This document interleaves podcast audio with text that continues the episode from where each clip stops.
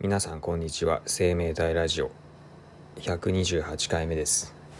えー前回まで2回にわたってバチェラー4の話をしてきたんですけどもあの今回はですねもう打って変わって全然違う話を、えーします。はい。えっ、と、まあ昨日ですねあのまあ土曜日だったんですけどあのちょっと外に出かけてまして、まあ行き先がですね、まあ愛知県の豊橋市というところなんですけども、えっとね、まあなんで、うん、行こうかなと思ったんですというと、あの、まあ最近全然、まあ遠出してなくてですね、やっぱりその、まあこのようなご時世なんでなかなか外に出れないという状況があったんですけど、まあそろそろ出てもいいかなっていう感じになってきてでまあ土日休みなんでそんな遠出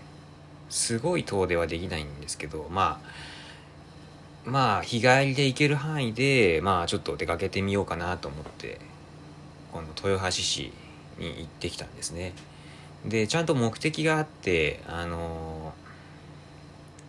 えっとね豊橋市にあ新しい図書館ができたんですよ、うん、でその図書館がまあちょっと気になってですねあの行ってきたんです。あのえっと僕ねあの結構その新しい公共施設がそのまあ家から行ける範囲ですけどあのできた時に結構そのまあ見に行くっていうのが結構まあ趣味みたいなもんであの、まあ、最新のそのなんか公共施設みたいなのちょっと追ってきたいみたいなのがあるんで そういうの言ってるんですけど、うん、でまあ主に公共施設でいうと図書館ですよね主に、うん、図書館ぐらいしか自由に入れるのはないもんですから。なのでまあ近場で図書館がねできたっていう情報が入ればあのとりあえず見に行くんですけどで今回豊橋市にもですね今豊橋市があの駅前の再開発をやってましてね。うん。で今はなんか作ってる建物あるんですけどもう図書館はねもう先にオープンしてたんですよ、うん、でその情報がちょっとたまたま入ってきてネットを、まあ、検索してたら入ってきたんでちょっと今日はまあその図書館を中心に、まあ、豊橋市をいろいろ回るっていう日にしようっていうことで決めてあの出かけてたんですよね。で車でまあちょっと、まあ、まあまあかかるんですけどあの行ってきました。であの図書館着きました。でえっとねままずねちょっと僕勘違いしてたんですけど図書館はあの豊橋市に他の場所にもあるみたいでうん、中央図書館っていうのが他にあるんですよね。だからここはまあその文館的な位置づけになってくるみたいな感じだったんですよ。で、まあ、結構衝撃的だったことがあってなんかその本のラインナップがあのなんか結構偏ってるというかうん。なんかなんていうんですかね本屋のうんまあだから本屋に置いてある本なんですよ。あの、いわゆるそう。なんかまあ本屋の本屋って言ってもいろいろあると思うんですけどよくなんかその純駆堂とかまで行くと結構なんか網羅的にいろんな本を置いてあると思うんですけどなんか普通の本屋もうちょっと小さめでなんていうんですかね。まあだから漫最近流行りの本とまあ漫画がメインみたいな感じの本屋ってあるじゃないですか。あの感じでしたね。うん。そう。なんかそうそうわだから若い人向けにその本を揃えてるみたいな感じの図書館でなんか本当にその何あの利用者層をもうターゲット絞ってる感じをがあの強く感じるような図書館だったんですよ。なんかコンセプトが非常に明確でうちらはもう若い人向けにしかやらないぞみたいなそういうのをなんか強く感じましたね。で実際来てる人も結構そのまあ主に学生ででまあその上の方でもまあ30代ぐらいまでの人が多いのかなっていう印象あのまあ親世代がちょっと入ってくるかなぐらいの感じだったんですよね。で大体その市営の図書館っていうのはまあ主にその高齢者の憩いの場になってる場合が多いじゃないですか大体。うん、でもここここについてはですねなんかあんまり高齢者いなくてやっぱりその立地的なこともあると思うんですけどそのまあ駅前っていうこともあってうんまあなかなかねちょっと衝撃的でしたねこれは。うんで豊橋市にはまあ他の場所にも図書館があるんで多分ねそういう年齢的な住み分けができてるのかもしれないんですけど、まあ、今回行ったのはこっちの文この街中図書館っていうその新しくできた方だけなんですけどまあすごいなんかちょっと今までにない僕結構いろんな図書館行ってるんですけど今までにない感じの図書館でしたね。うん、で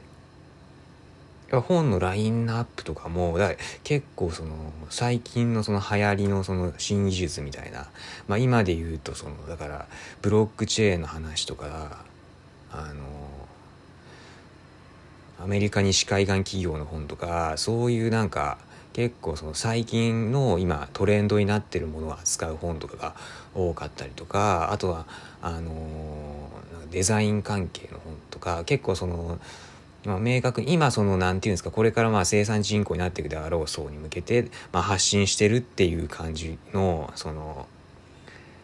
まあ、強い意志を感じたんですよね。それがちょっと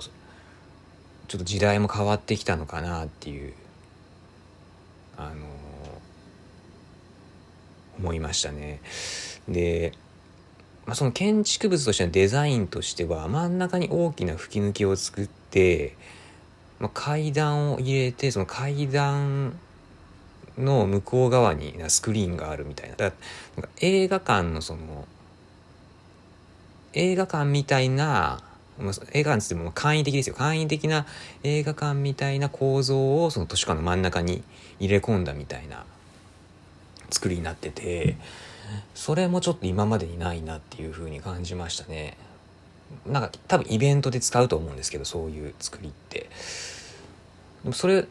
多分プロジェクターなんで、まあ、音も出るでしょうしだ一般的な図書館だと静かにするっていうのがあのまあ、常識なんですけど、まあ、ここは多分違うんだろうなっていうのは、うん、ちょっとイベント時じゃなかったんで何とも言えないんですけどそういうの感じましたね。だなんかすごかったですよ。ちょっとここはね図書館好きなら一回行ってほしいというか、まあ、でも僕が知らなかっただけかもしれないです。今こういうの普通なんですかね今最近の。うん。やっぱりそのまあ一番そのなんでこういう形になってる要因としてでかいのやっぱ文館としてやってるってことだと思うんですよね。あのやっぱりそのなんだろう市の中心部に置く本館となるような図書館はその全年齢に向けてその網羅的な本を置く場所になると思うんであんまりそのなんていうか先鋭的なことできないと思うんですよ。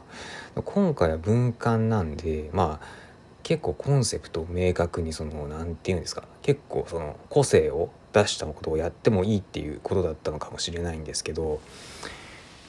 まあどっちまあすごかったですね。ちょっとうん。すごい関心がありましたこういうことには。はい。でまあこの豊橋市の図書館行った後にまあちょっと豊橋市のねあのまあ駅前をちょっとブラブラしてでまあやっぱりその何て言うんですかねこれ豊橋市ぐらいのね、まあ、中核市になってくるとまあなんかちょうどいいぐらいの発展具合というかやっぱそういうのを感じましたね。なんかうんまあちょっとねあのやっぱりまあこの豊橋市に近いところに豊田市ってありますけどもあの豊田市のねやっぱその豊田市駅のあの周辺の環境とまあ似通ってはきちゃうんですけどでもなんかまあそれでもねあの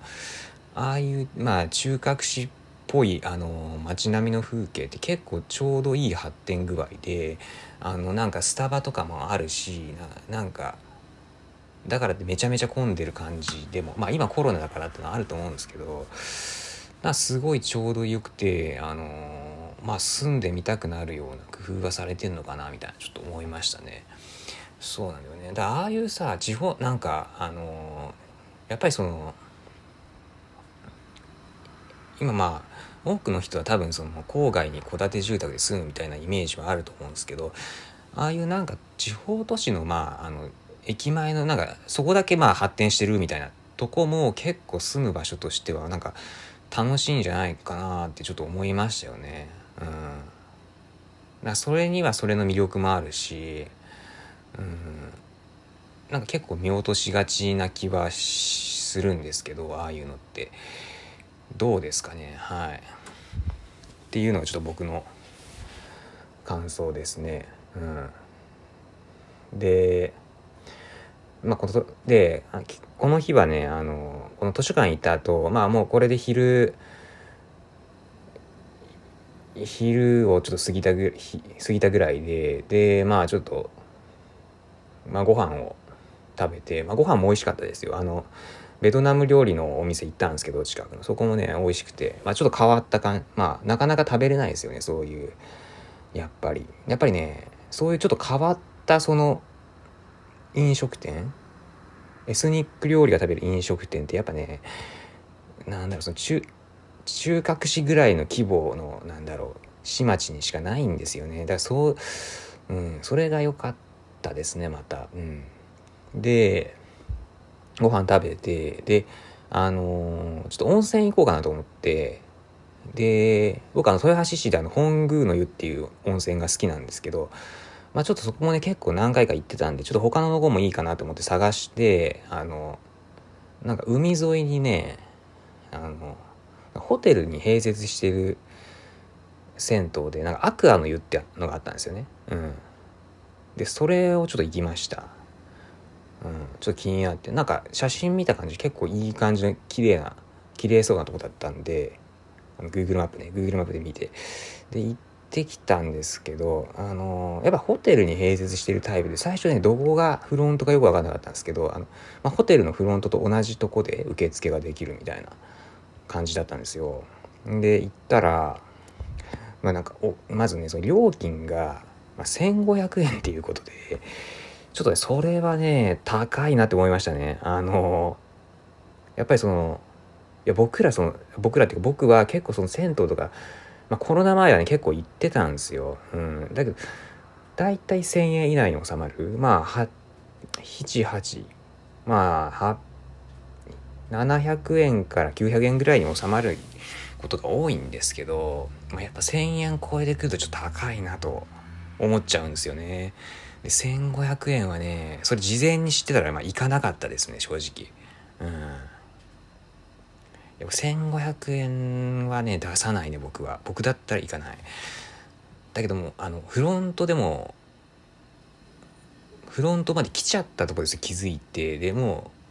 払うとこまで行ってるんでもうあの払わざるを得ないですよね、うん、そこまで来たらまあ行くしかないって思って、まあ、1500円払って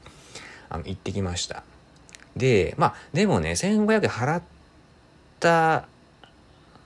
まあこともあってまあ綺麗な清潔感のあるあの大浴場ではありました。うん。まあ大きさはそんなでしたけどあのまあ清潔感はあったかなっていう。で僕あの基本的にはその何て言うんだろう。その浴場そのものにはその清潔感ぐらいしか求めてなくてあんまりそのなんか面白いその何て言うの変わったあの効能のある湯みたいなそこはねそんなに気にしてないんですよ。どっちかっていうとそのその風呂から出てきた後のそのなんか休憩スペースみたいなあそこが結構好きで、まあ、あそこがなんかもうほとんどその自分にとっては一番大事な場所なんですよ。あの休日にその銭湯行くというその経験の中でそこが一番まあ楽しいというか落ち着く場所落ち着く時間であるんですよね。あの出てきた後の休憩スペース。で今回はねその良かったのはその、まあ、椅子がまあそんな多くはないんですけど椅子が並べてあってでその椅子の向こう側がねあの風景が見れるようになってるんですよね。あ、その風景自体はまあなんていうんですかね。どっちかその、まあ、海沿いの温泉ではあったんですけどそのどっちかって市の側。だ豊橋市のあの市内の方を向いた窓だったんですよ。でまあ風景自体別に普通ですよね。まあ田んぼと建物がまあ見えるぐらいの風景なんですけど。でもまあ空とかが結構綺麗だしあのやっぱりぼーっとその空を見てるっていうのもなんか結構好きででまあぼーっとしましたけどその感じは結構好きでしたね。うん。あとやっぱ一番良かったのは人が少なかったことですね。やっぱりね値段設定がちょっと高いんであのなかなか人が来ないっていうのもあるのかもしれないですけどその分だけねやっぱ人が少ないんでで行った時間もまあまあ3時ぐらいでしたかね。ちょっとまあ早め。まあみんな夜行くと思うんで、早めに行ったんでうん。それは良かったかなって思いました。で僕はまあそこでねあのポッドキャストをちょっと聞いたりとかまあ本を軽く読んだりとかしてまあ、ちょっと過ごしてまあ夜になってまあ帰ろうかって感じだったんですよね。うん。まあ結構充実感があったなと思ってそっから家帰るんですけどうんであのままあここからもう大した話じゃないんですけどあの帰りにあの Google マップで自宅まであの案内させるんですよ。あの僕あの車に一応車に車載のナビがあるんですけど最近ちょっと調子が悪くてなんか変なとこにそのカーソルが動いちゃうみたいなあるんですよね。ほっとくと勝手にカーソルが動くみたいな、まあ、もう結構古い車なんですよね。あの2010年ぐらいに買った車あじゃあ2000中古で買って使ってる車なんですけどあの製造された時期が2010年ってこと。でまあ10年以上前の車なんでまあナビもねだいぶ古くなっちゃったんですよね。うん。でだからナビが古くてちょっと使いづらいかったんであんましうん。Google マップで案内させることが最近は多かったんですよ。で今回も Google マップに自宅までの案内をしてもらおうと思ってあのやってあの Google マップの通りに走らせてたんですけどなんかね、まあ、まずちょっとこれは、これはもう完全に僕の方のミスなんですけど、あの、まずあの、あの、なんか有料料金と、あの使うか使わないかって設定できるじゃないですか。あれを使うに設定してて、完全に高速の方に動いてたんですけど、ちょっとそれは違うなって思って、あの、途中で直したんですよね。で、その気づく時期が結構遅かったもんで、めちゃめちゃね、時間ロスしました。うん。で、まあ、それはもう僕のミスっていうのもあるからしょうがないとして、あのだとしてもね、その途中からの切り返しの道が、もう、ぐちゃぐちゃ、なんかね、もう変な山道を案内されちゃって、いや、もうほんとその辺のね、どうなってんだって感じですよね。いや、普通その道は通んねえだろ、みたいな一応普通に案内させてくるんですよ、Google マップって。あの、車に搭載されてる方のナビだったら、そんな道は絶対案内しない道でも平気で案内してきて、いや、それがね、すごい嫌でしたね。あの、とんでもない山道をね、すごいくねった道を案内しだしていやその道はないだろうっていう豊橋から行けるんだからそんな豊橋自体結構まあそれなりの都市なんだからちゃんと道路あるはずだからそっちを使ってね幹線道路っぽいとこを案内してもらうべきなんですけどそれがねできなかったっていうのありましたなんだろうねもう Google マップってなんで未だにそこにいるのみたいにちょっと思っちゃうんですよ。いや、まあほんと Google マップにはお世話になりっぱなしですけど、いや、今世の中もほんとさ、あの、まあ、NFT だのメタバースだの言われてる時代にですよ。未だにその何ほんと何制限速度とか、くねり、その道のくねり具合とかを無視して、あの何多分ねあれ最短ルートで出してるだけなんですよ。あの Google マップのあの案内。うん。いやその辺はいろいろなその何 Google の集合値使ってさ一番最適な回を出してほしかったんですけどね。その辺がちょっとね残念でしたね。まあだから僕は途中からねその車についてたナビで案内を切り替えさせたらまあねまあいい感じのあ道を案内してくれたんでまあ良かったんですけどまあ今後ちょっと Google マップどうして使っていくかどうかってもちょっとね検討しないとなみたいな思いました。でで僕結構なんだかんだでまあそうは言ってるけど車の中でね結構ラジオとかラジオっていうかポッドキャストうんポッドキャスト聞くの好きで昨日ちょっとまたまあいい感じの番組をねまあ見つけたなっていうのがあってあのそれがねえっとラジオ名言うと、なんか下食いラジオって言うんですけど、これ結構面白かったんで、あの、まあ、車運転してる時とかに聞くんでちょうどいいかなって思いました。あの、まあ、内容としてはまあ結構男性2人がね、まあ、いろいろ雑談をしてるっていう番組なんですけど、まあ、内容はね、もうほんといろいろなんですけど、まあ雑談なんでそんな、まあその映画の話とか、あとはなんかお笑いの話お笑い芸人の話とかが多かったですね。なんかどうやらその男性のうちの一人はお笑い芸人の方元お笑い芸人の方だったみたいでなんかそのわそそっちの話とかが多かった。まあテレビで流行ってる人の話ですね。をしててまあ僕はあんまりそのテレビはもうほぼ見てないからあんまりまあ最近のテレビ事情ってまず完全にアップデートされてないんですけどなんか昔との違いみたいな話とか結構意外に興味深くて聞聞いちゃいましたね。あのそうなんか結構その昔のお笑いのイメージのままなんですけど僕。まあだからまあもう見るのやめちゃったんですけどあの最近はちょっと変わってきたらしくてなんかそういった話をししてましたね。なんかまあ自分が知らない話だったのでまあそれなりにまあ楽しめたかなっていう感じの番組でした。で結構一話一話がね長くてねあのそれもいいですねなんか。ドライブにちょうどいい。なんかうん BGM 代わりにはちょうどいいかなっていう感じでしたね。そう。絶対これ、あれなんですけどね、キリがいいとこで終わんないんですけどね、1, 1話あたり1時間以上あるんで、その家着いた時に絶対ちょっと余りが出ちゃうんですけど、その聞く分の。それがちょっとあれですけど、まあ、まあでもまあ、そんなことも言ってますけど、昨日はなんだかんだ充実した一日でしたね。まあ、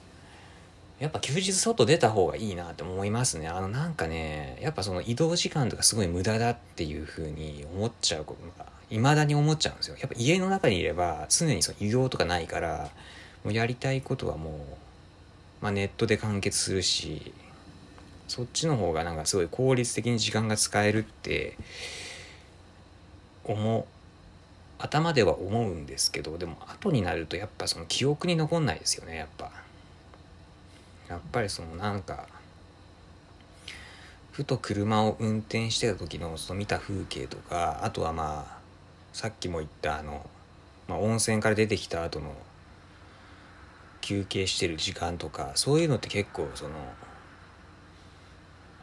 まあ思い出っていうとちょっと大げさですけどでも頭に結構残っててそれが結構なんだろうまあ大げさですけどそれもなんか人生経験みたいな感じですよね。うん。やっぱ家にいるとそこまでの感じはないですからね。っていうことでやっぱりね今後ねそれなりに外に出かけてまあいろいろ行ったことないとことかそうやっぱりね地元を結構行き尽くした感があるんですよねだけどまあやっぱりその街って少しずつ変わってくんでだから今回の豊橋市の図書館もまあまさにそれなんですけどまあやっぱねそうやって街に新しい施設ができた時とかを狙ってまあちょっと旅していくっていうのもまあ面白いのかなと。なんか僕結構そのこの前ショッピングモールの話もしましたけどでショッピングモール行った時は結構絶望したというかなんかまたこういうタイプのショッピングモールかみたいな。そう。思っちゃったりして結構絶望してたんですよ。やっぱり地方ってこのままなのかなみたいな。地方ってもうずっとこのイオンイオンじゃないけどまあそういうショッピングモールがひたすら量産されていくだけの未来しかないのかなみたいな。そういうのもっとなんか新しいこととか出てこないのかなみたいな思ってたんですけどまあちょっと今回の豊橋市のあの図書館は結構ポジティブな印象を受けたので、うん、まあまた街街歩き的なことをねやっていきたいと思いました。じゃあ今日はねこんなとこです。はい。じゃあ終わりにします。さようなら。